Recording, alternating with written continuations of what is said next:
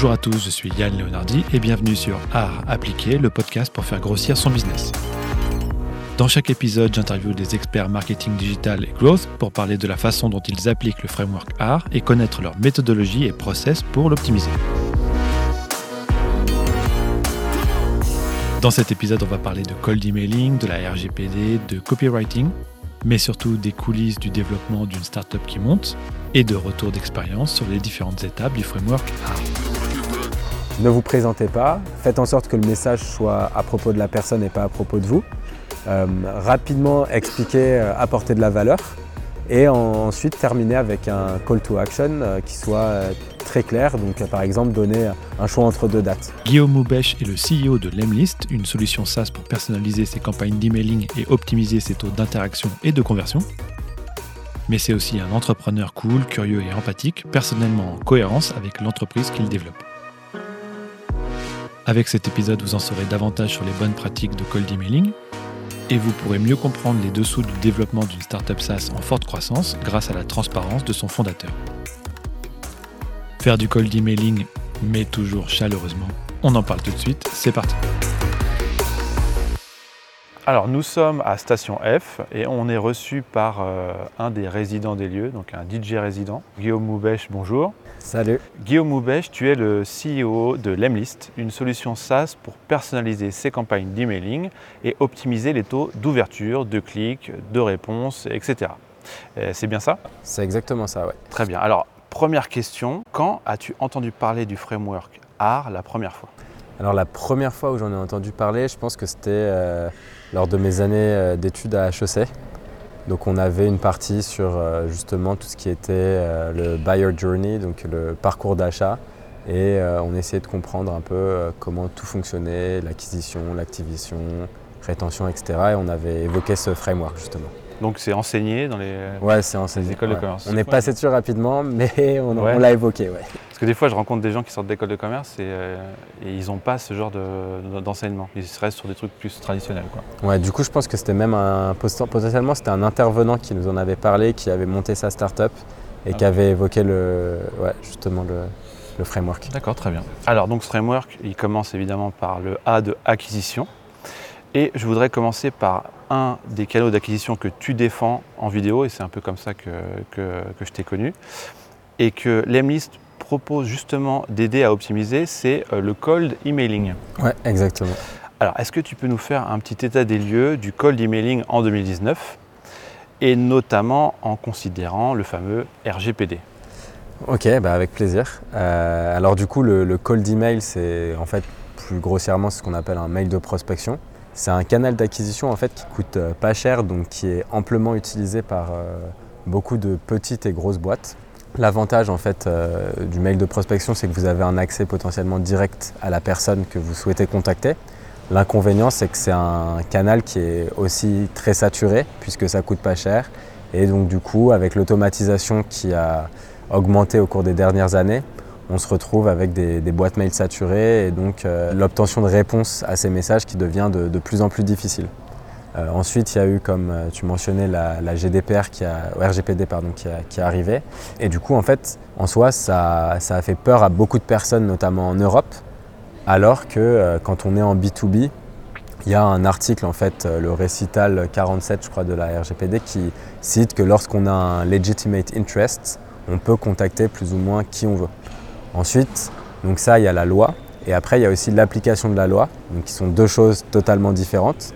Et euh, je pense que si on revient, on, prend on fait un peu un, point sur euh, pourquoi est-ce que la RGPD a été créée, on se rend compte qu'en fait, euh, l'Europe en avait un peu marre que les GAFA, donc Google, Amazon, Facebook, Apple, ne payent pas de taxes en Europe.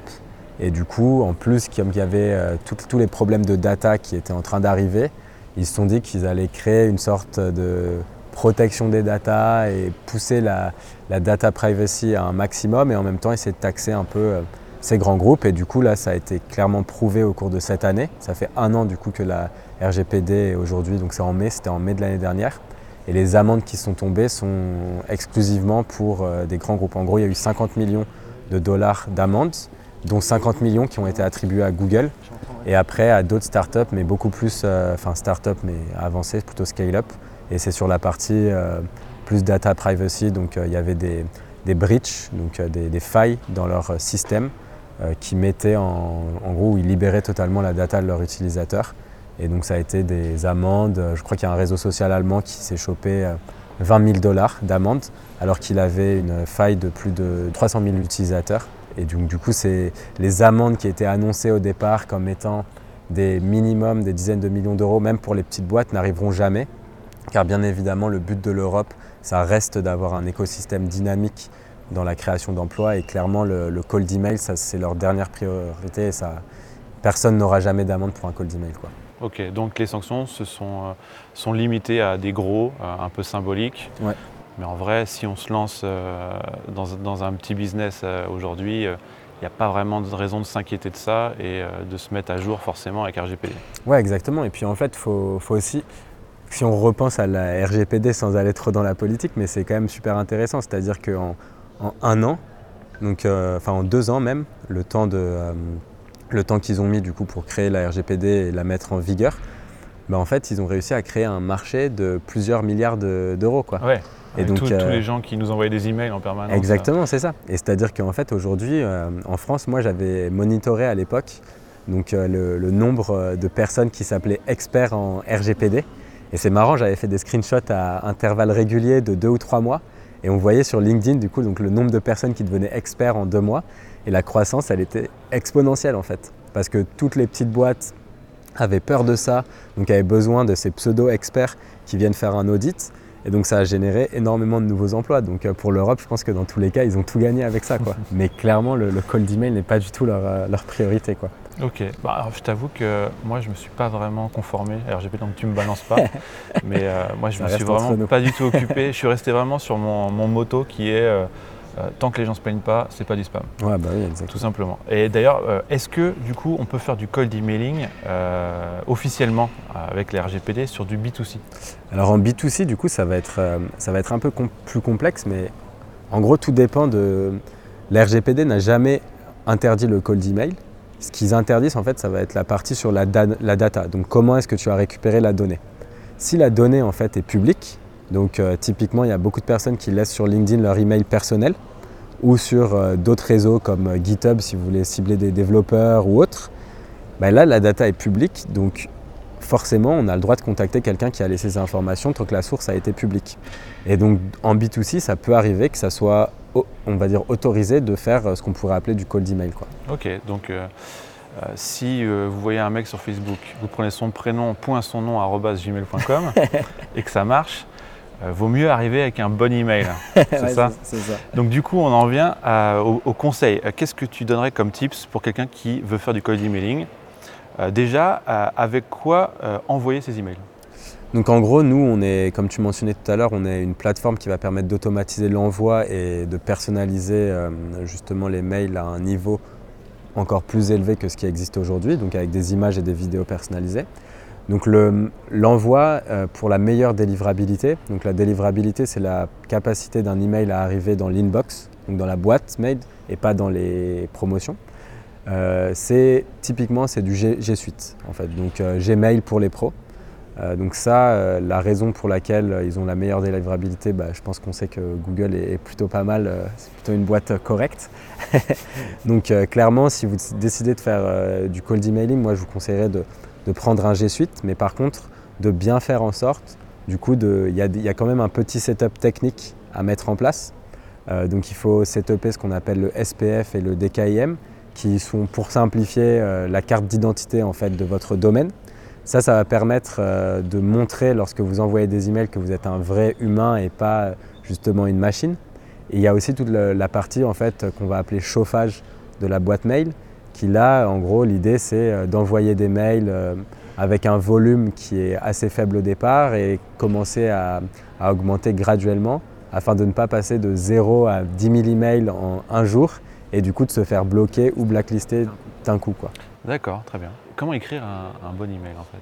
Alors je pense que ce qui n'est pas un exercice que j'aime bien faire, enfin il y a deux exercices que j'aime bien faire. Le premier c'est prendre tous les emails de prospection qu'on reçoit tous les jours et de regarder pourquoi vous n'avez pas répondu, donc leur Ouais. structure. Généralement, un email qui commence euh, où la personne se présente, c'est mauvais signe. On sait que c'est un message euh, cold email. Donc déjà, je conseillerais aux gens de ne pas se présenter. Aujourd'hui, on est dans un monde où on a tellement accès aux réseaux sociaux que rien qu'à partir de l'adresse mail, on peut savoir où vous travaillez et qui vous êtes. Donc euh, typiquement, allez regarder votre profil sur LinkedIn. Donc si les gens sont intéressés pour savoir qui vous êtes, bah, ils iront voir votre profil LinkedIn. Donc ne vous présentez pas. Ensuite, euh, le but, c'est de, faire en sorte que le message soit à propos de la personne et pas à propos de vous. Donc typiquement, euh, les messages qui commencent du coup avec « je m'appelle nanana de telle société », ça c'est On est blacklisté. des experts. En fait, les Ouais, gens, c'est comme dans le marketing, mais en général, les gens Ouais. s'en foutent de ce que vous faites. En fait. Ouais, c'est ça. Il n'y a que leurs problèmes qui les intéressent. Exactement. c'est ça qu'il faut- Ouais, c'est ça. faut- Et donc du coup, euh, commencez par contre par un compliment dans le sens j'ai vu votre dernier article et j'ai adoré tel point, tel point, tel point, ou j'ai vu que votre boîte avait fait ça et ça et je trouve ça génial.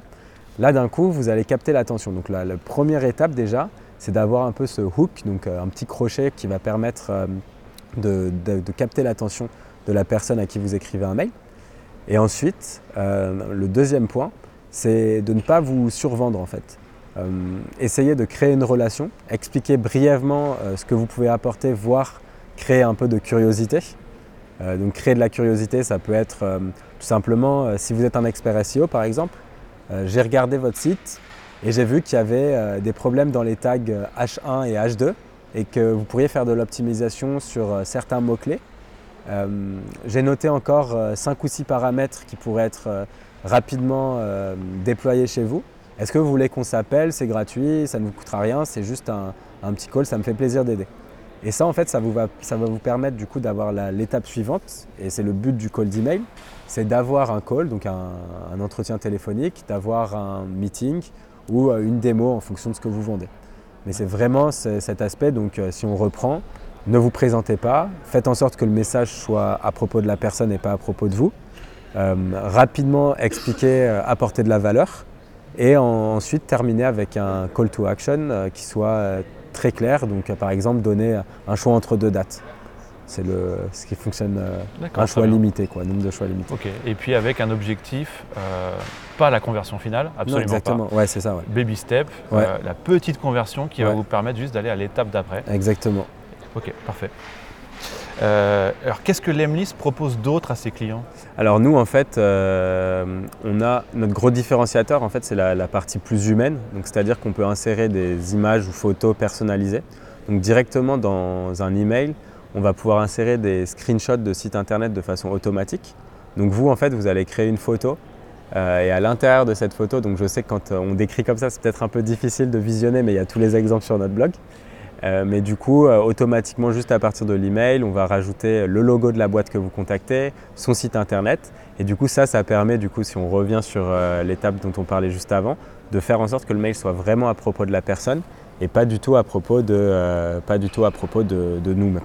En fait, nous, notre but, c'est de faire en sorte que nos clients réussissent en utilisant notre plateforme à trouver des clients. Donc c'est un peu toujours pareil en B2B. On se base uniquement sur le ROI et nous, notre but, c'est que les gens aient le meilleur ROI possible. Donc on va fournir énormément de contenu, articles, euh, tips, templates qui ont, été prouvés comme, euh, comme performants. Et donc du coup, on va mettre tout ça euh, en libre service pour nos clients. Et donc dans l'onboarding, on va avoir justement plusieurs étapes qui vont permettre euh, aux clients de se former afin d'être euh, les plus performants possibles dans leur campagne. On rajoute aussi en ce moment une, nouvelle étape qui est le, le campaign review, où en fait, euh, lorsqu'ils sont dans leur période de- d'essai gratuit, ils peuvent nous contacter directement dans le chat pour nous demander qu'on regarde leur campagne. Et donc du coup, moi, je leur fais une vidéo sous 48 heures de 2 minutes où je regarde toute leur campagne et je leur explique les choses qu'ils peuvent changer ou qu'ils devraient faire différemment afin que leur campagne ait un meilleur résultat. Donc ça, en fait, moi, mon but, c'est vraiment ça, et le but de notre équipe, c'est ça, c'est de vraiment faire en sorte que tout le monde soit le plus successful dans, dans leur campagne. C'est déjà arrivé du coup de, euh, bah, de, de faire une review euh, de campagne d'onboarding? Ah, est-ce qu'ils utilisent Lemlist pour leur onboarding? Ouais. Euh, On n'a on n'a pas eu énormément de personnes qui ont utilisé Lemlist pour l'onboarding. La plupart, en fait, nous, on, a, on va dire qu'on a quatre grosses verticales aujourd'hui. Euh, la première, c'est plus les mails de prospection, donc euh, on va dire commercial, euh, les commerciaux qui utilisent Lemlist. Ensuite, on a la partie plus PR, donc presse, Ouais. donc on contacte presse. Ensuite, on va avoir la partie recrutement. Donc là, c'est des recruteurs qui veulent typiquement, on va dire, trouver les profils soit de tech très avancés, soit de sales très avancés. Et le dernier, le dernier, notre dernière verticale, c'est la partie SEO. Donc pour toutes les personnes qui veulent récupérer donc, du backlink, donc qui contactent des blogueurs, etc., afin de, que leur site ou un de leurs articles soit mentionné au sein de l'article. D'accord, ok. C'est des cas d'usage en fait. Ouais, voilà, c'est ça. Mais c'est quasiment que pour l'acquisition du coup. Ouais, ouais, c'est ça. C'est rare que les clients, pourtant, moi, c'est une des applications que j'imagine immédiatement. Ouais. C'est plus, c'est pas spécialement le cold emailing. Ouais. C'est plutôt la suite en fait. D'accord, ok. justement, comme vous, vous offrez la possibilité de personnaliser les relations, ouais. euh, et que j'ai eu l'occasion de me rendre compte que la customisation euh, d'une relation est, complètement euh, primordiale pour euh, la santé et la croissance d'un business, du coup, moi j'imagine plutôt immédiatement bah, faire, faire de du meilleur onboarding grâce à la customisation, faire de la meilleure rétention, ce genre de trucs. Quoi. Ouais, bah, en fait, c'est intéressant que tu, tu dis ça parce que, en gros, nous, c'est vrai qu'on a on, en parlera, je pense, tout à l'heure euh, quand on va parler un peu d'activation. Mais euh, nous, justement, on utilise l'Emlist pour notre onboarding. Et c'est vrai que c'est en AB testant énormément de, séquences différentes qu'on a réussi à multiplier par 5 notre taux d'activation grâce à, grâce à notre onboarding.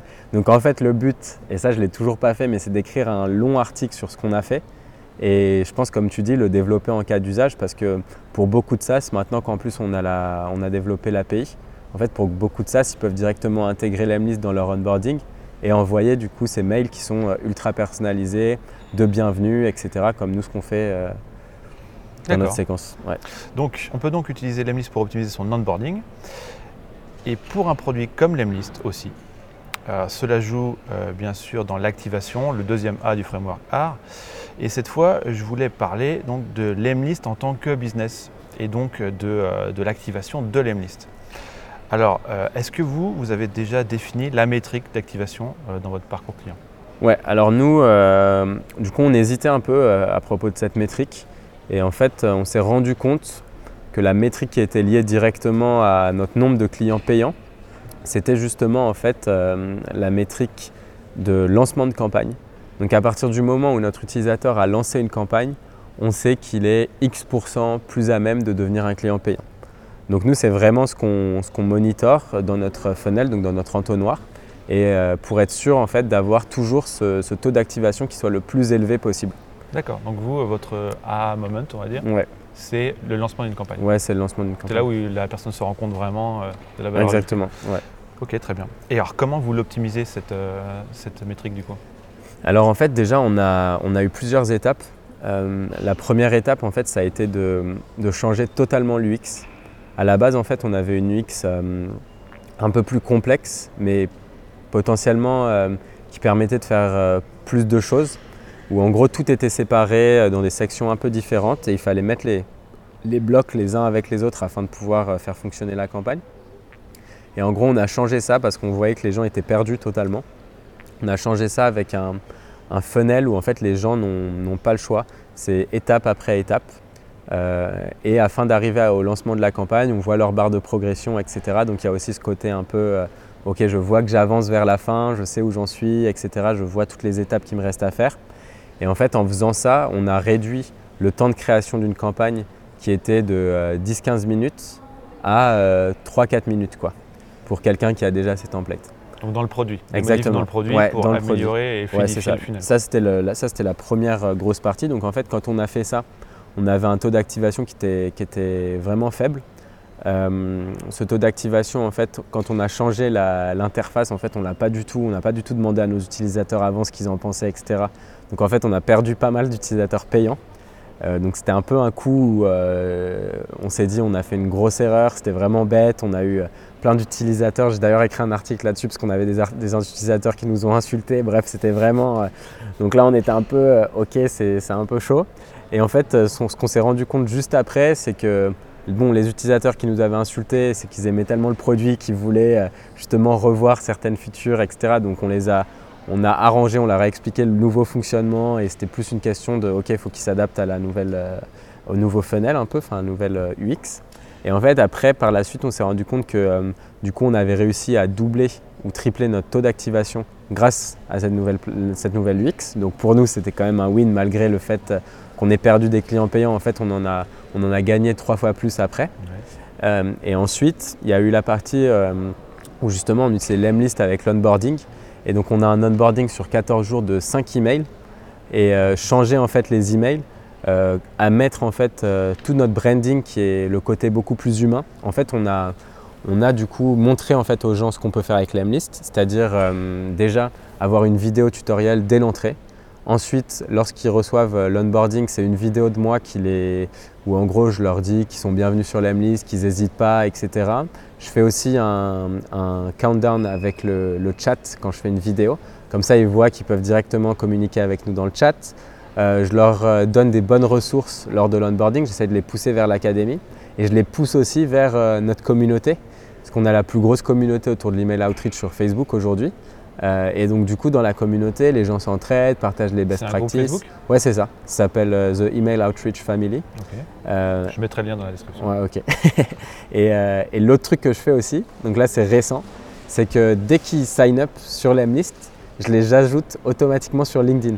Donc en fait, on a un script qui prend le prénom, le nom, le nom de la boîte et qui va ajouter où je leur dis bienvenue sur l'Emlist, un petit message avec un cœur. Parce que nous, en fait, on essaye d'avoir ce côté vraiment humain. Je sais que le SaaS, ils aiment bien faire euh, toute l'automatisation, euh, parler d'intelligence artificielle, etc. Bref, il y a beaucoup de, bullshit autour de ça, on peut dire. Et nous, c'est l'inverse. Et on dit, euh, pour construire des relations, il faut être humain. Donc là, on crée vraiment ce, côté où nous, on est on parle à nos utilisateurs, moi je passe du temps, il y en a plein qui m'écrivent sur Messenger, il n'y a, pas a pas trop de, frontières entre business ou le reste, c'est juste, voilà, on est tous des humains, on veut s'aider. Moi mon but c'est que eux soient les plus successful possibles et eux leur but c'est d'avoir un produit qui, les rende successful. Donc on arrive comme ça à créer des vraies relations et ce qui fait qu'on a une communauté très forte et un peu cette, cette marque on va dire forte autour de l'humain quoi. Ok, une forte identité, un fort lien avec les clients. Mm. Ça crée la base de la croissance, que vous avez du coup des, des, euh, des gens radicaux qui vous suivent, qui vous défendent, ouais, exactement, euh, qui, qui vont aller même sur, euh, dans d'autres groupes pour vous défendre et tout, c'est le top. Ok, parfait. troisième étape du framework R, la rétention. Euh, mis à part le fait que si on construit une relation personnalisée avec le client, la rétention sera forcément meilleure, euh, j'ai vu une application de Lemlist pour améliorer sa rétention. C'était euh, Chris de Briefcase de AppSumo qui parlait de ça dans une vidéo. Est-ce que tu peux nous parler de, de, ce cas? Ouais, alors en fait, Lemlist aussi, ouais, c'est une, une, verticale du coup que je n'avais pas mentionné tout à l'heure. Mais en fait, comme on peut faire des messages qui sont ultra personnalisés et qui ont ce côté beaucoup plus humain, en fait, utiliser l'Emlist pour euh, contacter ses top clients ou euh, sa, base client afin de soit euh, juste faire des, interviews clients, soit savoir comment ça se passe, etc. En fait, ça vous permet de vraiment d'avoir plus de réponses du coup à ces emails puisqu'ils sont personnalisés et humains. Et en fait, de créer, comme tu disais, tu vois, ce, vrai, ce lien humain. Et du coup, c'est une fois que tu as créé la relation, en fait, c'est plus juste euh, moi qui achète un produit ou un service. Quoi. C'est, euh, je connais la personne, je sais qu'il travaille dur, je sais qu'il m'a montré qu'il a envie d'améliorer le produit, etc. Je lui fais confiance, je suis bien avec lui, je reste. Et donc Chris, lui, il avait pareil réussi à diminuer par deux en fait euh, son churn grâce à l'Emlist en contactant en fait tous les utilisateurs qui avaient churné. Et en fait, il s'était rendu compte qu'il y en a beaucoup déjà de base qu'il n'avait même pas eu en, call ou en meeting. Euh, c'était juste, il disait Ah, mais pardon, en fait, c'est ma carte de crédit qui était invalide et donc du coup il la remettait direct et merci Chris pour le message donc ça c'était on était là bon bah trop cool en gros ça se réactive tout seul et d'autres c'était vraiment euh, ils expliquaient qu'ils n'arrivaient pas à, à, accomplir certaines tâches et du coup là ça devient un peu du conseil où en 10-15 minutes euh, en entretien, ben, il avait expliqué euh, qu'il pouvait utiliser tel et tel outil afin de faire ou telle et telle feature de son produit, euh, qui avait permis du coup aux, personnes de se relancer dessus et de, redevenir client payant en fait. D'accord. Donc en gros, vous pouvez utiliser l'Emlist pour les gens qui churnent, donc les gens qui quittent votre service ou qui ne sont plus intéressés pour être vos clients. Euh, vous leur envoyez des emails pour savoir ce qui s'est passé et comment on peut améliorer la situation. Et justement, avec l'Emlist, bah, du coup, vous avez plus d'ouverture, donc plus de réponses. Des emails qui sont plus pertinents, donc des, réponses forcément euh, qui sont plus intéressées puisque les gens sont touchés, parce qu'on s'attaque vraiment à leurs problèmes. Exactement. Nous, tu vois, le, churn, donc euh, là, le nombre de clients qui partent, on veut avoir en fait un churn, donc ou une rétention la plus haute possible et un churn du coup le plus bas possible. sachant que notre, notre cible est orientée startup PME, on a par définition un churn qui est plus élevé parce que euh, les grands groupes, voilà, ça ne churne pas, les gros contrats annuels, etc., on a un churn très faible. Et là, c'est nous, on peut se désabonner quand on veut, c'est de l'abonnement mensuel, etc. Donc on a un churn qui était euh, relativement élevé, mais faible pour euh, ce type de cible. Et donc du coup, on va essayer de mettre en place pour toute cette partie-là, donc là, ça va être vraiment avec la tech, voir qu'est-ce qu'on peut mettre en place sur la plateforme pour soit essayer d'avoir des signaux, soit, encore une fois, comprendre pourquoi est-ce que les gens churnent. Euh, et, donc du coup là en fait ce qu'on a fait, c'est qu'on a au moment où les gens avant cliquaient sur cancel, il y avait juste un pop-up qui leur disait est-ce que vous êtes sûr euh, de cancel? Et les gens disaient évidemment oui et ils partaient. Et après on n'avait plus d'informations parce que de toute façon euh, j'avais beau leur envoyer des emails, il y en avait plein qui répondaient pas parce que je peux comprendre, hein, c'est difficile quoi. Les gens n'ont pas le temps, ils ont payé un service, ils n'en veulent plus, voilà quoi faut, laisser, il faut savoir laisser les gens partir aussi. Et donc du coup on s'est dit ok, nous on est une, euh, on startup quand même assez humaine où on aime bien créer des relations avec euh, nos utilisateurs, euh, tous nos utilisateurs. Donc en fait ce qu'on va faire c'est qu'au moment où ils vont vouloir churner, en fait il y avait un, un pop-up avec un petit GIF, enfin trois petits GIFs, et en fait on leur pose une question, on leur dit choisissez qui de François, Vianney ou moi, donc les trois associés, va, va recevoir une diminution de salaire parce que vous partez en gros. donc l'idée c'est d'avoir euh, des trucs un peu marrants et donc tout le monde est en train de faire un gif où on dit non, etc. Genre pas moi, etc. Euh, moi je suis au milieu, du coup je pointe sur Vianney et je pointe sur François sur les côtés en disant que c'est pas de ma faute. Et euh, on leur demande en gros choisissez, enfin en gros c'est de la faute de qui quoi. Et du coup après ça, donc ça les met de bonne humeur en général. Et après ça on leur demande une autre question, on leur demande pourquoi est-ce que vous partez. Et donc là, L'avantage, c'est qu'on a pu récupérer des utilisateurs parce que il y en a en fait, il y en a qui nous disaient tout simplement, donc ça, tu vois, ça va être, ça c'est le cas classique du petit business, c'est j'ai terminé ma campagne, j'en ai plus besoin, mais je reviendrai dans un mois. Et ça c'est vrai parce qu'on a un taux d'activation, enfin de réactivation qui est très élevé. Donc les gens en fait, c'est juste en fait ce qu'on peut appeler des crevards quoi. Genre au lieu de payer un abonnement par mois, les gars ils vont faire, euh, même s'ils stoppent leur campagne pendant deux semaines, ils préfèrent annuler pour revenir deux semaines plus tard et réactiver qu'est-ce qu'on peut faire Tu vois, ça, c'est, on n'a pas trop le choix. Euh, je peux comprendre s'ils sont à fond derrière leurs sous et que pour eux, deux semaines, ça change quelque chose. Bon, très bien, euh, voilà, c'est, la vie. Et après, on en a d'autres, en fait, qui, nous mettaient, on n'a pas réussi à avoir de clients grâce au call d'email. Donc ces gens-là, tu vois, moi, ils m'intéressent. Bah Parce que moi, je sais que c'est un canal qui fonctionne pour n'importe qui en B2B, vraiment. Si ça ne marche pas, c'est que ça a été mal fait. Faut être, euh, ou qu'il y a un produit-service qui est très mauvais. Mais bon, ça... donc moi, mon but, c'est que tous ces gens-là, bah, justement, je les recontacte, je leur envoie un message, je set up un, call, un démo, je fais un review de leur campagne, etc. pour justement les aider et après on peut les réonboarder doucement et ça a bien marché. Ok. Euh, quatrième étape du framework A, ou cinquième, hein, c'est comme on veut, euh, c'est la recommandation, le referral. Euh, as-tu mis en place des opérations de referral sur l'Emlist pour inciter tes clients au referral un peu à la manière d'un Dropbox qu'offrait un truc euh, gratuit euh, pour les récompenser. Quoi. Alors là, ça va être le moment du coup du, podcast où on parle des échecs. Parfait, c'est ça qu'on aime. Donc ouais, non, du coup, nous on avait, on avait lancé en fait un, programme d'affiliation où notre but c'était un peu sur le modèle de ClickFunnels qui s'était très très bien développé comme ça, où en fait eux ils reversent 40% du recurring revenue, donc du montant que les gens payent tous les mois. Et donc ça permet à certaines personnes d'affiliate de carrément se monter un business, construire leur business autour de ça. Et on s'est dit, bah, nous c'est parfait, on avait fait un gros lancement aux US, donc on avait des milliers d'utilisateurs, on s'est dit, euh, ça va marcher, c'est sûr. Sauf qu'en fait, ça a été euh, alors déception sur déception. Vous avez créé un système d'affiliation au lieu d'un système de référent en fait. Ouais, c'est ça, c'est exactement ça. C'est déjà on a fait de l'affiliation, donc nous notre but c'était de se dire que en fait les gens la seule motivation qu'ils allaient avoir pour nous euh, pour parler de nous, c'est s'ils étaient payés. Euh, on voulait les... En fait, nous, on s'est dit, bah, on est parti d'un constat simple, c'est ça nous pose aucun problème de partager la richesse, entre guillemets. Euh, s'il y a des personnes qui veulent faire de l'acquisition pour nous et, ramener des clients, je trouvais ça assez juste qu'ils soient payés en retour. donc on est parti de, de ce postulat, sauf qu'en fait, ça n'a pas décollé comme on souhaitait au départ. Donc pour plusieurs raisons. La première, c'est qu'on n'avait pas forcément trop de temps à passer dessus, etc. et que j'avais d'autres canaux d'acquisition sur lesquels j'étais un peu plus focus. Et en fait, il y a eu un moment où je me suis dit, bon, euh, je vais essayer de me donner à fond dessus. Donc j'ai commencé à... On avait beaucoup d'affiliates pourtant, on en avait 400 ou qui s'étaient inscrits, on avait un compte, on avait installé la plateforme Grossumo qui permet donc du coup de payer euh, nos, nos affiliates, etc. directement. Et en fait, j'ai commencé à contacter des personnes qui étaient beaucoup plus avancées dans l'affiliation. Et là, en fait, on a commencé à avoir beaucoup d'argent grâce à ça.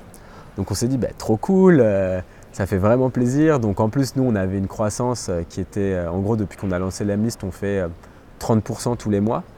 mais au début, quand vous faites 1000 euros, 30%, c'est pas énorme. Mais quand vous commencez à faire 10 000, c'est déjà plus gros. quoi. Et donc on s'est dit, bah, trop cool, c'est super. En plus, l'affiliation, ça commence enfin à bien décoller et tout. Et en gros, je, savais que certains de nos, de nos affiliés faisaient du AdWords. Donc euh, AdWords, euh, acheter des mots-clés sur Google. Quoi. Euh, et donc du coup, je me suis dit, bah, c'est bien, ils doivent prendre des mots-clés comme cold email, etc. Donc c'est pas mal. Et donc du coup, me voilà parti en, vacances au Sri Lanka. Et là, je ne sais pas pourquoi, je suis sur Google, je tape l'Emlist parce qu'en fait, on a souvent des concurrents qui achètent notre nom sur AdWords. Donc comme, je sais pas, on a même eu Adobe une fois qui avait acheté l'Emlist.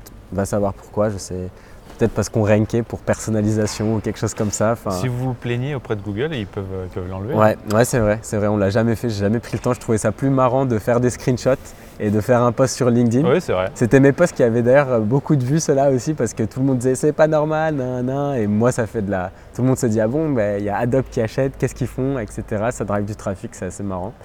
Et, euh, et donc du coup, où est-ce qu'on a. Et là, donc je suis au Sri Lanka, tac, je tape euh, l'Emlist sur Google et je vois AdWords avec l'Emlist écrit dessus.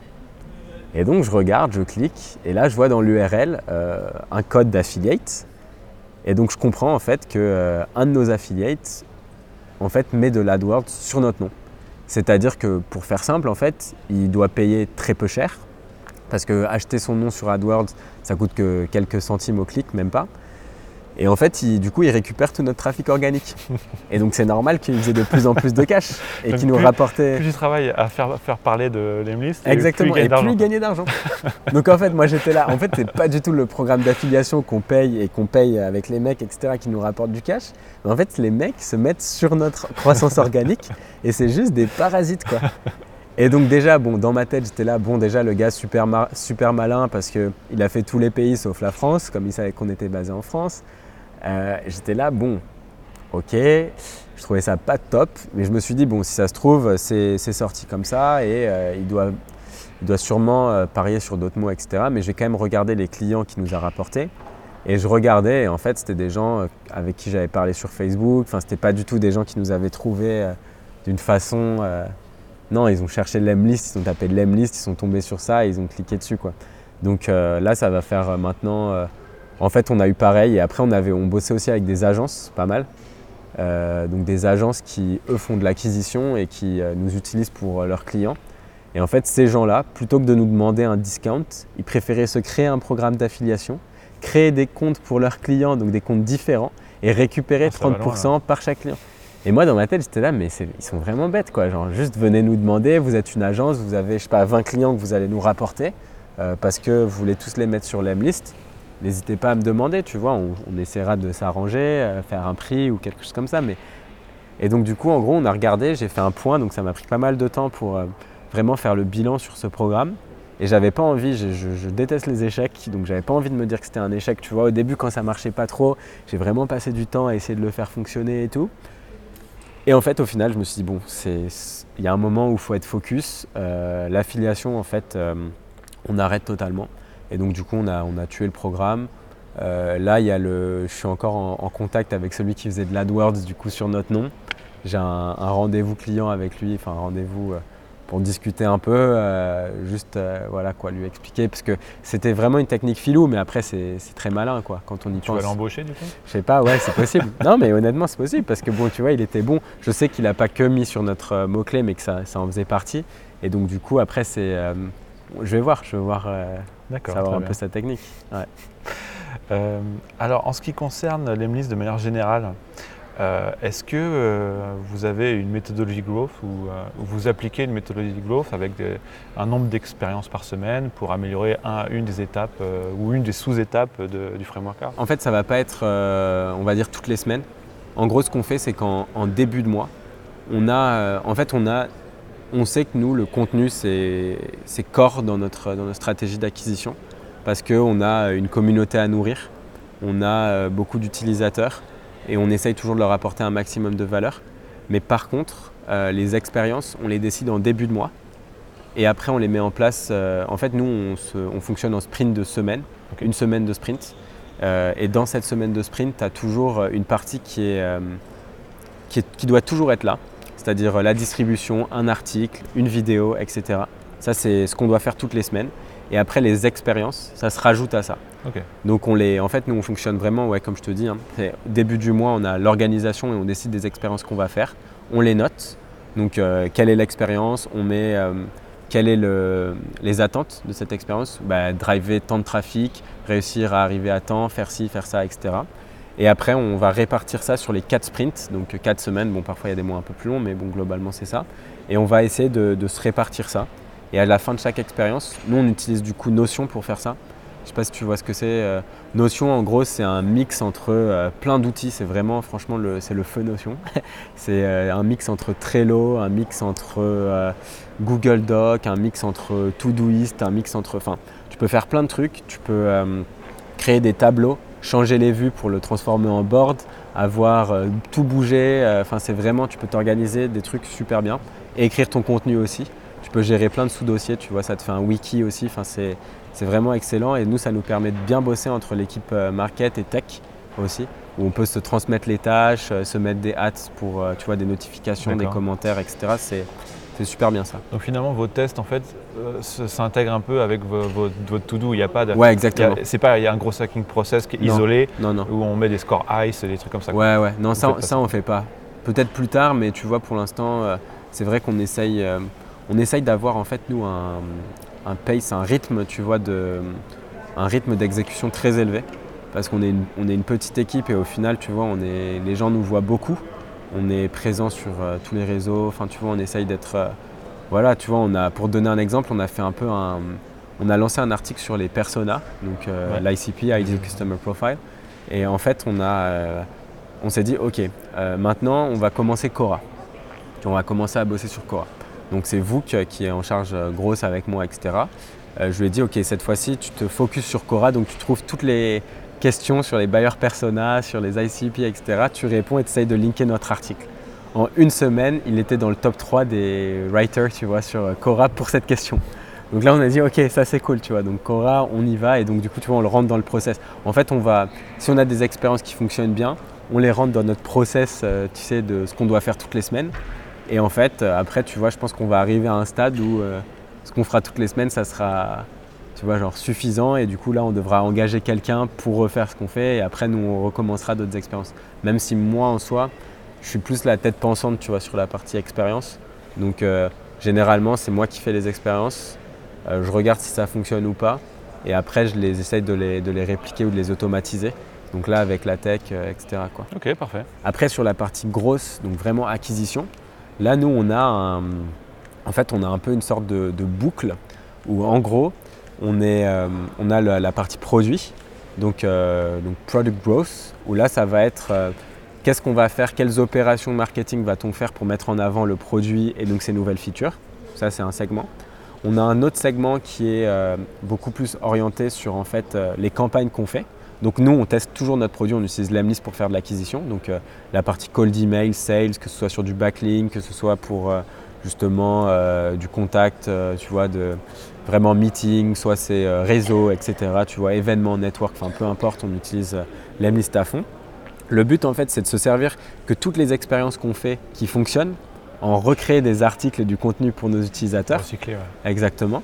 Et après, niveau contenu, on a aussi toute la partie SEO où en fait, euh, on essaye d'optimiser des vidéos et des articles, faire des articles les plus complets possibles afin d'apporter un maximum de valeur à nos utilisateurs et avoir cette boucle en fait de distribution sur euh, plusieurs euh, canaux d'acquisition. donc en ayant un peu, tu vois, ça fait un peu un cercle au final. On a une boucle, une boucle de grosses où en gros, euh, on fait nos campagnes d'email, on utilise ça pour faire des articles, on fait des articles en plus sur tout ce qui peut intéresser nos clients. On a notre communauté où on poste régulièrement pour comprendre en fait où est-ce que les gens ont le plus de pain, quels sont les problèmes qu'ils souhaiteraient résoudre. On essaye de créer du contenu autour de ça. On leur montre le contenu qu'on a créé, ils aiment bien, on le repartage. On va après ensuite poster tu vois, sur LinkedIn, sur Quora, euh, en fonction des topics on, repurpose le content, on réutilise le content qu'on fait. Euh, et afin, tu vois, de la distribution du contenu, c'est ce qu'il y a de plus important. Euh, c'est le truc, on va dire, le plus chiant à faire. Hein. Faut être, euh, En théorie, c'est 80% ouais, la distribution et 20% dans la création. Exactement. Sauf qu'en fait, au final, tu te rends compte que la. personne ne respecte ça. Bah ouais, non, personne ne le fait parce qu'au final, c'est super chiant. Enfin, tu vois, tu préfères passer du temps à crafter le meilleur article possible ou la meilleure vidéo, le meilleur podcast et ensuite, la distribution, tu te dis, non mais attends, c'est tellement bien, j'y passe tellement de temps que tout le monde va venir, c'est sûr, mon article est le meilleur. Mais si vous regardez, et c'est ça qui est terrible avec Internet aussi, hein, c'est que on regarde sur des mots-clés euh, sur le marketing, on va tomber sur tous les articles d'UpSpot qui sont moyen bons. C'est moyen bon un article d'UpSpot. Allez, je vais être, un peu critique, c'est bon, mais c'est pas les meilleurs quoi. Les meilleurs articles, c'est pas ceux que vous trouvez en haut des pages. C'est ça qui est un peu triste, parce que les mecs qui passent énormément de temps sur euh, il y en a certains. Il y en a certains qui sont très bons. Euh, je pense en SEO, il y a Brian Dean, tu vois, qui fait euh, Backlinko. Là, c'est très bien, c'est du contenu. ouais, c'est ça. Parce qu'il fait des, il fait des, cas d'usage qui sont très pertinents. C'est des longs articles. On peut passer 20 minutes à lire un de ces articles, donc c'est long. Mais lui, il est excellent en SEO, donc évidemment, il les que bien. Mais après, tous les articles sur le marketing digital, etc., les meilleurs, on ne les voit pas parce que les meilleurs, les gens, ils sont pas bons pour optimiser. Il y a des, il y a des gros concurrents comme HubSpot qui ont un. Ah bah, si, si un, un, marketeur n'a pas des bonnes connaissances en SEO, euh, il a peu de chances de concurrencer HubSpot. Bah ouais, ouais c'est clair. Et puis même, je pense, même avec des. Enfin, il y a un moment où c'est David contre Goliath, quoi. Parce que HubSpot, tous leurs articles de base sont repris. Enfin, tu vois, ils ont créé cette communauté, ce truc que, en fait, on arrive à un stade où. Euh, c'est limite impossible quoi. Ils ont une autorité de domaine qui est beaucoup trop haute, donc en fait toi tu peux te battre mais sur euh, des mots clés qui sont long tail quoi, donc euh, des mots clés plus longs quoi. Tu vas, mais c'est intéressant aussi, hein. mais c'est différent quoi. Ok très bien, donc ça c'était euh, finalement le, process de comment, comment se crée votre contenu en fait. Ouais c'est ça. Ça part de vos expériences à vous, ouais, c'est de vos tests. Donc j'ai bien retenu un exemple d'expérience que vous avez fait tout à l'heure. Vous aviez un problème, c'était le churn. Ouais. Vous êtes, vous êtes posé, vous avez dit comment on pourrait faire pour réduire ce churn? Donc il y avait, bah, faudrait qu'on aille parler aux gens qui churnent. Vous envoyez des emails, ils répondent pas. Et là vous vous dites bon, comment on fait pour qu'ils répondent, qu'on augmente nos chances de réponse? Et donc il y a cette idée des GIFs où l'objectif c'est juste de les mettre en bonne condition pour la question d'après. Exactement, c'est ça. En fait, tu sais, c'est un peu le truc. Euh, en fait, nous, on a eu l'idée de faire en plusieurs process. Il y a plein de personnes qui te diraient non, mais attends, le mec qui veut se barrer, euh, lui met pas trop de bâtons dans les roues, tu vois. Genre à la limite, pose-lui le questionnaire euh, avec les quatre questions et autres. Tu sais, le truc un peu froid, classique. Mais en fait, nous, on s'est dit non, c'est pas nous, tu vois. Nous, on est, on est humain, on est euh, et donc du coup, ouais, c'est exactement ce que tu dis. Surtout que même si je, moi, moi, si je veux partir de l'Emlist, ouais je vais jamais être, euh, être, dérangé par un truc qui me fait rire de toute ouais, exactement, c'est ça. Bah, Au pire, ça me fait rire et puis euh, c'est la seule chose qui peut s'arriver. Ok, très bien. C'est ça. Euh, donc j'ai vu que votre croissance initiale est pas mal due à, à Product Hunt. Ouais. une opération avec Absumo aussi. Ouais. Et pas mal de gens qui faisaient des reviews. Ouais. Alors ma, ma, question principale là-dessus, c'est que c'est des moyens assez généralistes pour toucher des personnes assez diverses. Et devant la largeur de l'audience que vous avez touchée, avec euh, Product notamment, je me demandais si ça n'avait pas affecté votre orientation au niveau du, produit et, de l'évolution des prochaines features. Euh, parce que euh, ayant des clients aussi divers avec des attentes différentes, ça peut être problématique parce que vous voulez répondre à chacun et, et vous voulez leur faire plaisir et finalement vous perdez un petit peu la direction. Ouais, c'est une super question. Alors en fait, comme tu dis, donc nous en fait, pour reprendre peut-être juste en deux secondes l'histoire, euh, donc moi, mes, mes deux associés, c'est des anciens tech defenders euh, qui ont la quarantaine. Et donc eux, du coup, ils se disaient, euh, bon, on, voulait, on commençait très lean, c'est-à-dire en gros, Guillaume, on te code une bêta dégueulasse en allez, un mois, même pas, deux semaines, tu nous trouves 100 users. Donc moi, j'avais trouvé les 100 users. Et après, il me dit, ok, maintenant, next step, c'est on lance sur Product Hunt et on voit comment ça se passe. Product Hunt, on termine premier. Et là, on a plein d'utilisateurs, comme tu dis, qui viennent de partout. et là, donc, beaucoup de feedback. L'avantage de Product c'était des feedbacks de personnes qui sont assez tech savvy. donc qui connaissent bien les plateformes SaaS. Et malgré, on avait un, produit qui était tellement early, on va dire, qu'on a perdu beaucoup de gens à ce moment-là, lors de notre premier lancement. Et en fait, après, par contre, là, on a lancé sur AppSumo et là, c'est pareil. On a eu des milliers d'utilisateurs payants, mais c'est arrivé en, un coup. Et comme tu dis, on est, on est tombé sur de tout et n'importe quoi. Donc là, en fait, ça a été à nous de faire un gros travail de, où en fait, on a tous les feedbacks, on les prenait plus comme des feedbacks clients, mais on les prenait comme euh, caractéristiques de la personne en plus. C'est-à-dire qu'en fait, chaque feedback, au lieu de noter juste, euh, par exemple, bah tiens, c'est John qui nous fait tel feedback, on disait, ok, c'est John, il fait ça, on lui demandait son use case, quelle était sa boîte, des informations sur sa boîte, afin de se dire, ok, ça c'est un feedback qui a de la valeur, versus ça c'est un feedback qui n'a pas de valeur. Euh, ça a été un, inconvénient, comme tu dis, parce que dans tous les, on avait des feedbacks dans tous les sens. Mais à la fin, l'avantage, on va dire, là, on avait beaucoup de chance. Enfin, j'avais beaucoup de chance d'avoir mes deux associés qui sont quand même euh, très bons niveau produit, etc.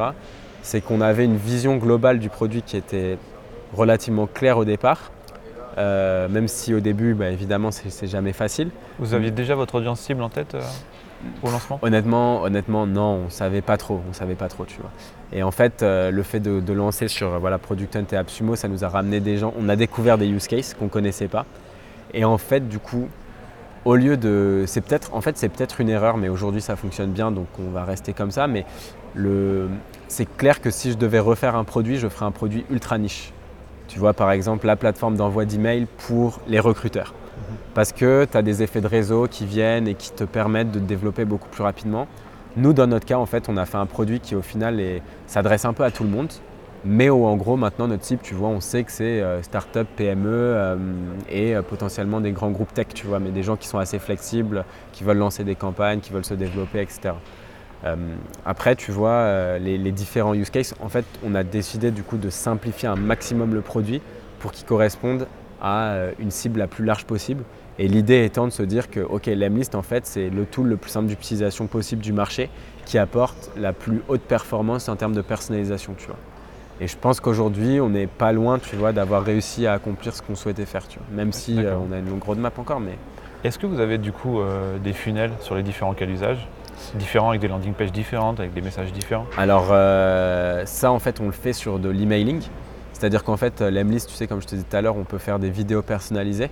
Et en fait, euh, en gros, dans un mail, tu as une image personnalisée avec un bouton play dessus. Les gens cliquent et là, ils arrivent sur une landing personnalisée. Et donc, en fait, oui, clairement, pour, par rapport à nos, euh, verticales, quand moi je fais de la prospection, on a une landing par, euh, par verticale, que ce soit pour le recrutement, que ce soit pour les sales, que ce soit pour le backlink. Et donc, du coup, ouais, là-dessus, on a, on a développé ça. Après, on a sur notre homepage des témoignages en fait, pour chaque verticale qui permettent aux gens potentiellement de se projeter avec tu vois, une success story par verticale. Mais après, c'est vrai qu'on n'est pas. Euh, on pourrait faire un effort sur euh, la cible, tu vois, que ça soit clair par exemple dans notre tagline, dans notre phrase d'accroche, avoir la cible qui soit mentionnée, tu vois, comme Conto a très bien fait. Conto, tu sais, c'est la banque, des, ouais, banque des entrepreneurs, banque des startups. Je le prends souvent cet exemple parce que c'est vrai que ça fonctionne. C'est un, un biais humain mais en fait, quand tu as deux choix entre la banque pour tous ou la banque pour les entrepreneurs ou les startups, quand tu es entrepreneur ou startup, tu te dis que tu es cool. Et pareil pour les PME en fait qui vont chez Conto maintenant, parce que eux en fait le truc c'est quoi? C'est pas des entrepreneurs, c'est pas des startups, mais pour eux, la vision de l'entrepreneur et du startup, c'est devenu cool. Donc en fait, ils ont envie de ressembler à ça et ils l'achètent. C'est comme euh, Nike, tu vois. Genre euh, leur phrase là, si tu as un corps, tu es un athlète c'est faux, quoi. tu vois, soyons honnêtes, les gars. On va pas se mentir, quoi. Tout le monde n'est pas un athlète. Mais par contre, tout le monde a envie de devenir comme LeBron, comme Jordan, comme. Et donc voilà, tu vois, c'est pour ça que ça marche. Et ça, c'est la beauté, entre guillemets, du marketing, quoi. Ok. En vrai, attaquer 4 euh, verticales, c'est avoir 4 business, en fait. Ouais. Du coup, euh, dans la suite des, événements, vous avez envie un peu d'isoler un peu ces, ces, parties pour que ce soit euh, bien plus processisé et avoir des segments et les suivre vraiment est-ce que c'est une envie ou, euh, Ouais, c'est clairement, en fait, c'est clairement une, euh, une envie. Euh, même, tu sais, dans l'onboarding dans carrément, tu vois, le, le rendre dans l'expérience du produit. C'est-à-dire que. Parce que là, pour le moment, c'est le même onboarding pour tout le monde. Ouais, exactement. Même onboarding. après, donc, tu vois, pour l'instant, en fait, moi, je pense que c'est ultra important de créer une marque. Quand tu crées, peu importe ce que tu crées d'ailleurs, hein, que ce soit un, un, produit, un service, B2C ou pas, c'est d'avoir une marque et nous, notre marque, c'est euh, d'être humain, tu vois. On veut que les gens construisent des relations On veut que les gens réussissent à développer leur business. C'est c'est hyper cohérent en fait. Vous, vous vendez euh, le fait de pouvoir créer une relation avec leurs clients, donc il faut que vous fassiez la même chose. Exactement. Et le fait d'être, euh, de garder en fait cette, euh, de, tout mettre autour du branding et donc et, ça se ressent en fait. Hein. C'est-à-dire que les gens nous écrivent dans le chat, on répond, nous on fait du support, toute l'équipe des fondateurs fait du support. Enfin, on est là, on est présent, on aide les gens et c'est, on le fait parce qu'on aime ça, tu vois. Et, le fait de, créer ça en fait, de créer un peu toute cette, cette atmosphère, ben, en fait ça nous a permis jusqu'à présent de garder tu vois, le, branding au centre de l'onboarding et donc de l'expérience client. Mais par contre, après, clairement, je pense que, euh, tu vois, d'ici l'année prochaine, enfin, tu vois, au courant de l'année, il y aura une étape au tout début où on demandera aux personnes est-ce que vous faites ça pour du backlink, pour du euh, sales, pour du. Tu vois? L'expérience sera complètement différente. Exactement. Et une fois qu'ils sélectionneront ça, bah, nous, on les mettra dans une, dans une séquence d'onboarding différent où on leur passera l'article. Parce qu'en fait, nous, on, on, crée du contenu, tu vois. On a des, on a des templates en fait, on donne des templates, tu sais, qui fonctionnent pour chacune des verticales, que ce soit pour les sales, que ce soit pour le backlink, que ce soit pour euh, le recrutement, etc. Et l'idée après, c'est euh, voilà, d'utiliser ça et de leur donner en fait les outils pour qu'ils soient euh, les plus efficaces possibles, quoi. Et ne, et ne moins avoir du coup cette masse de contenu qui peut, où ils peuvent se perdre. D'accord, très bien. Et alors du coup, c'est qui les clients que vous voulez pas à l'Emlist? Ouais, alors les, les clients qu'on veut pas, c'est les, les, grands groupes un peu chiants, quoi, tu sais on en a pas mal. Hein. On a eu, euh, enfin, tu sais, vraiment, hein, quand je te dis des grands groupes, euh, on, a, on a commencé à parler euh, avec Uber, Facebook, tu vois, genre. Enfin, ça, tu vois, on pourrait croire que c'est des startups, etc., mais c'est pas du tout. Hein. Et alors pourquoi vous les voulez pas? Parce qu'ils essaient de tordre votre, votre produit, de, de, ah, vous, parce que des modifs Ouais, c'est insupportable en fait. Tu sais, tu dois passer par. en fait, ils étaient là, tout le monde adorait le produit on avait bien bossé, on leur avait fait des trucs assez stylés pour euh, du coup prospection par vidéo. C'était avant qu'on lance euh, la vidéo dans l'Emlist. Moi, je m'étais dit ça, ça va être le feu. Je veux le faire pour moi. Donc, on l'avait fait, en interne, etc. On voit que les résultats sont géniaux. Et là, je suis en meeting et je me retrouve, tu sais, à faire le truc que je déteste, c'est-à-dire genre euh, les 5 calls à la suite avec des personnes différentes à chaque fois. Tu sais pas quel decision maker. Euh, en fait, tu te rends compte que ah bah tiens, elle, elle part en congé mat. Du coup, elle est plus là pendant euh, six mois, etc. Mais à l'échelle d'une startup, tu sais, nous c'était euh, nous, ça, en fait, c'était là carrément, tu vois, notre durée de vie, quoi. le temps qu'ils voulaient qu'on attende, donc on était là, mais non, c'est pas du tout ça. Et en fait, c'est des mecs qui après te demandent aussi Ok, vous êtes combien dans la boîte? Vous êtes au moins 50, c'est ça? Euh, Non, non, on est une toute petite équipe. Ah ouais, je sais pas. On a, du coup, c'est une petite équipe. Là, on doit un nouveau process de sécurité, de machin. Ils demandent des trucs qui sont en fait inatteignables pour une petite boîte. Donc en fait, le seul truc qu'ils font, c'est te faire perdre ton temps. Et, euh, du coup, on en a eu pareil, tu vois, qui, euh, sous prétexte qu'ils étaient une grande boîte, des marques françaises, hein, tu vois, genre un peu qui voulaient dire que grâce à leur logo, ils allaient te rapporter euh, pas mal de choses, etc. Euh, en fait, essayer de négocier euh, des prix, tu vois, qui ont, qui ont même plus de sens, quoi, en fait, par rapport au temps que tu prends avec eux.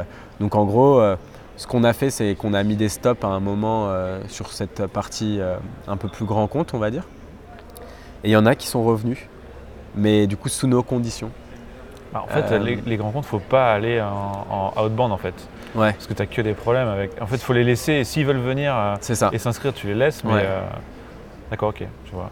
C'est ça. Et donc là, tu vois, on a, on a eu quelques, quelques belles histoires, mais euh, notamment avec Zendesk, tu vois, qui eux ont commencé et nous ont vachement aidé sur la partie vidéo en fait. Et eux, eux c'était super cool de bosser avec eux. Parce que tu vois, Zendesk, c'est quand même une boîte qui est assez grosse. ils ont des milliers. Ouais, je sais pas, sais pas combien ils sont de milliers d'employés, mais c'est quand même gros. Mhm. Euh, et en fait, ils ont, on, a, on a bossé sur deux verticales, une pour leurs événements, donc euh, clients existants, et une pour euh, la partie outbound, donc prospection. Et en fait, voir leur cas d'usage, voir ce qu'ils voulaient faire, setuper la campagne avec eux. J'ai passé du temps avec eux, pour brainstormer ce qu'on voulait faire et tout. Mais au final, on a réussi à faire un truc qui est génial et qu'on va standardiser pour tout le monde, tu vois. Et ça, c'est cool. Et après, tu vois, nous, c'est en mode SaaS et on n'a plus besoin de parler aux gens, quoi. Tu vois, ça se fait tout seul. Ok, très bien. Alors, c'est quoi la suite pour euh, l'Emlist Vers quoi tu veux faire évoluer le produit en fait? Alors, nous, vraiment, le, but, c'est euh, de faire en sorte que euh, nos clients arrivent à construire le plus possible un, funnel, donc un, entonnoir d'acquisition grâce à l'Emlist. Donc, en fait, le, produit. Le produit va évoluer, tu vois, dans certaines features, etc. Mais bon, ça c'est du détail. Mais globalement, ce qu'on veut, c'est être ultra bien intégré à des tools qui permettent de récupérer de la donnée Donc comment est-ce que tu fais pour construire ta liste de personnes que tu vas contacter? Donc là, on, va, on a une intégration prévue avec euh, Drop Contact là, qui tombera en mai.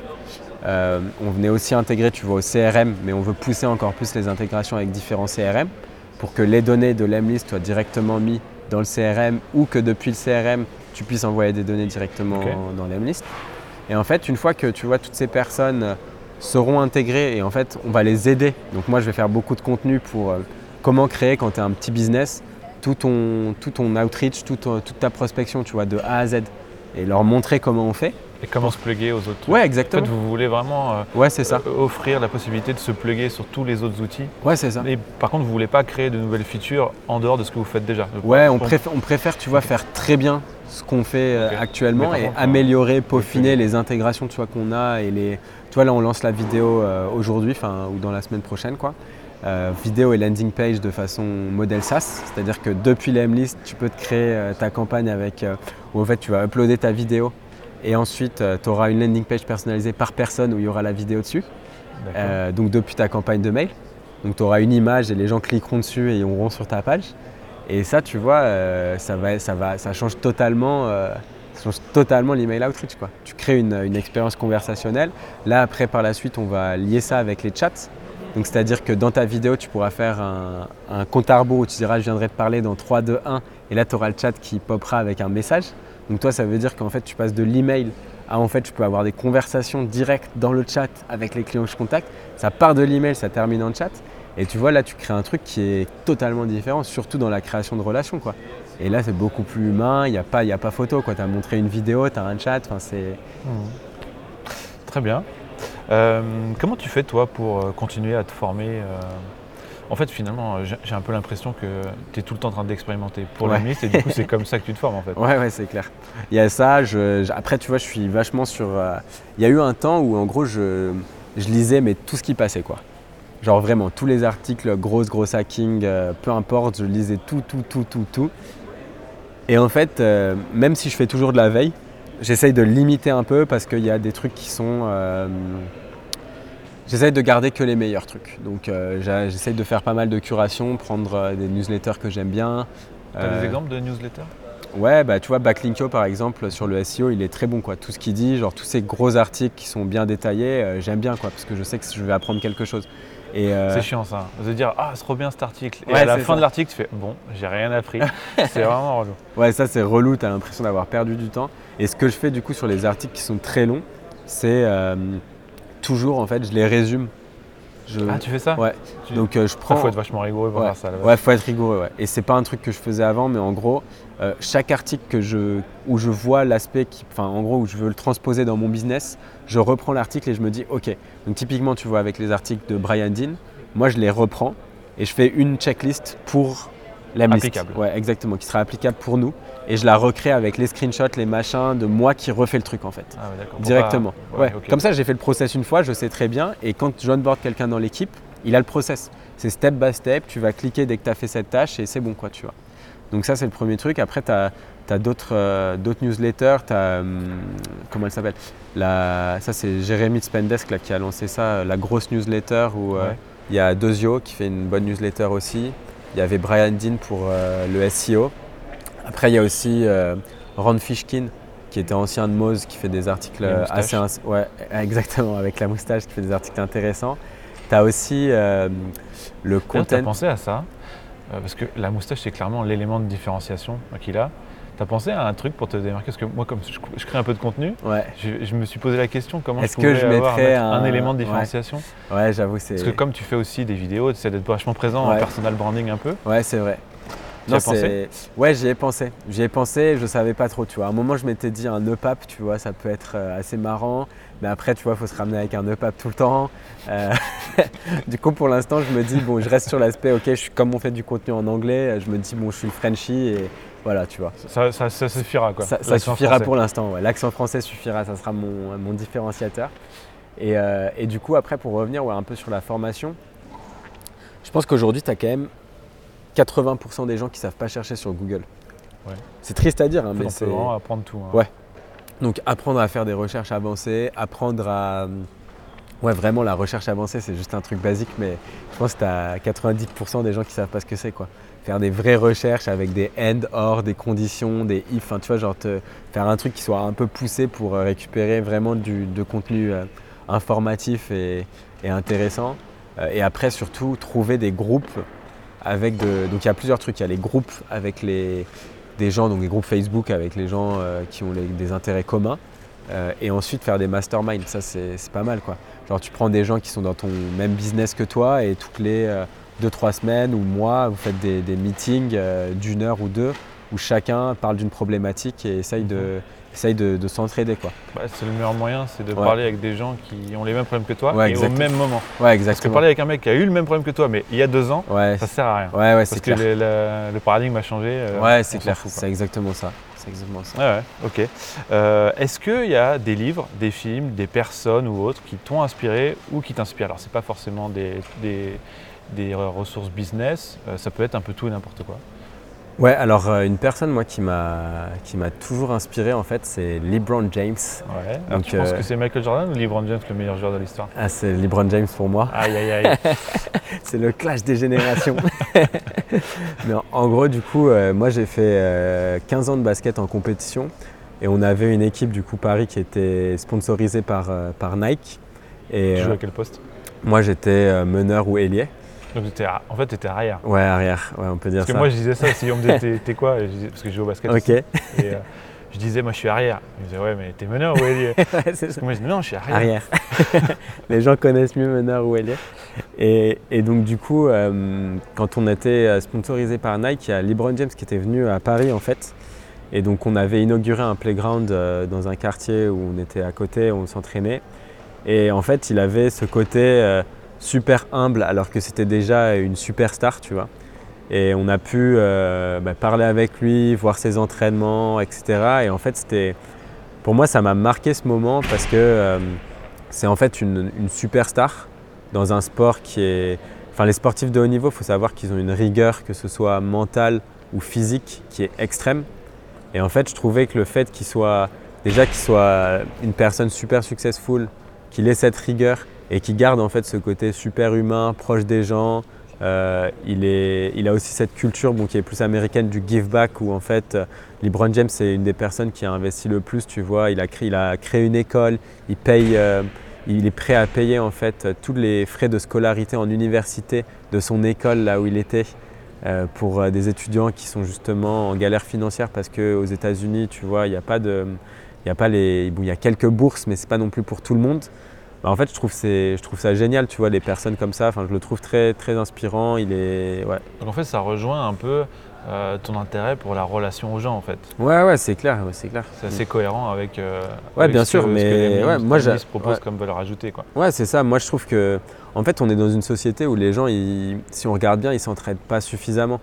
On a tendance à aider les gens un peu par intérêt, etc. Mais au final, euh, on peut, on peut aider les gens sans intérêt. Et je suis, je crois beaucoup au karma, tu vois, et au- à l'aspect de euh, faire des bonnes choses et vous arrivera des bonnes choses. Et je pense que c'est vrai.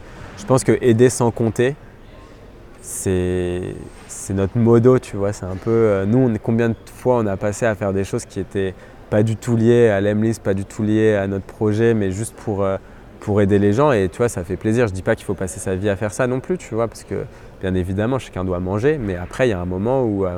Ouais, c'est. Non, non, c'est important. Donc, en fait, tu as vu euh, en Libron un modèle d'empathie. ouais, c'est ça fait résonance en toi, du coup. Petite Ouais. question HS, Ouais. pendant qu'on y est. Tu penses que l'empathie, c'est euh, inné ou ça se travaille? Ah, c'est difficile ça. C'est une bonne question, mais je je pense que c'est un peu des deux, tu vois. Je pense que l'empathie, ça peut être lié euh, au milieu dans lequel on a grandi aussi. Euh, et, et après, je pense que ça se travaille, ouais. Ça, c'est clair. En fait, ça se travaille et je pense qu'il y, a des- il y a des moyens aussi de. L'empathie, ça peut générer parfois chez de la reconnaissance aussi. Euh, et, et du coup, je pense que le- le tra- les personnes qui n'ont pas forcément de l'empathie de base peuvent travailler ça et se rendre compte en fait de la valeur que ça a d'être, euh, d'avoir de l'empathie. Quoi. Et ouais, donc clairement un peu, euh, ouais, un peu la, la fausse réponse. Quoi. Il faut un peu des deux, un peu d'idées, un peu d'acquis. Moi, j'ai pas la réponse, je sais pas. hein. Ouais. Ok, très bien. Et euh, bon, du coup, peut-être euh, des, des, des livres que tu aimes bien, qui t'ont plu. Ouais, bah, allez, les livres que, les livres que j'aimais bien, on va dire, moi quand j'étais, quand j'étais au collège, ça devait être. J'aimais bien les livres, tu sais, d'aventure ou même un peu fantastique, tu vois. Harry Potter, tout ça, moi, ça me, je sais que c'est un peu classique bateau, mais c'était des livres que j'adorais parce que ça me permettait de voyager dans des mondes un peu euh, totalement différents. Je trouvais que, en fait, je trouve qu'il y a beaucoup de règles qu'on s'impose, et c'est ça que j'aime bien un peu avec le fantastique, c'est que toutes les règles, en fait, elles sont. Tu changes de paradigme. Ouais, exactement. Tout est enlevé. Et en fait, euh, au final, il y avait une citation comme ça qui disait ils l'ont fait parce qu'ils ne savaient pas que c'était impossible. Ouais. Et je trouve que c'est vrai en fait. En tant que- en tant qu'être humain, on a tendance toujours à penser qu'il y a des règles qui nous empêchent de faire des choses. Et en fait, pourquoi quoi? Non, en fait, les règles, elles ont été faites par des hommes comme, euh, comme toi et moi, quoi, tu vois. Des hommes ou des femmes, hein, comme, comme toi et moi. Et, donc, il y a un moment où euh, c'est vrai que toute notre vie, on a tendance à se dire, ben, c'est comme ça. Parce que, évidemment, c'est plus simple pour notre cerveau aussi d'avoir des règles. Mais là, aujourd'hui, euh, je pense qu'il y, a y a beaucoup de personnes qui se limitent en pensant qu'il y a des règles qui nous forcent à faire certaines choses, alors que pas du tout. Il se met des plafonds de verre. Ouais, exactement. Ouais, c'est vrai. Mm. Ok, très bien. Bon, et ben, merci beaucoup Guillaume. de Bah, merci à toi. accueilli à Station F sur ce beau canapé. Ouais, C'était avec très plaisir. sympa. Et puis bah, à très bientôt alors. Ouais, à bientôt. Ciao.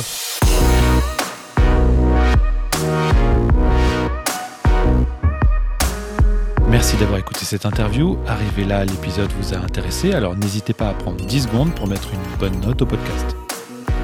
Vous pouvez retrouver tous les détails de l'épisode et plein d'autres conseils marketing digital et growth sur mon blog yannleonardi.com.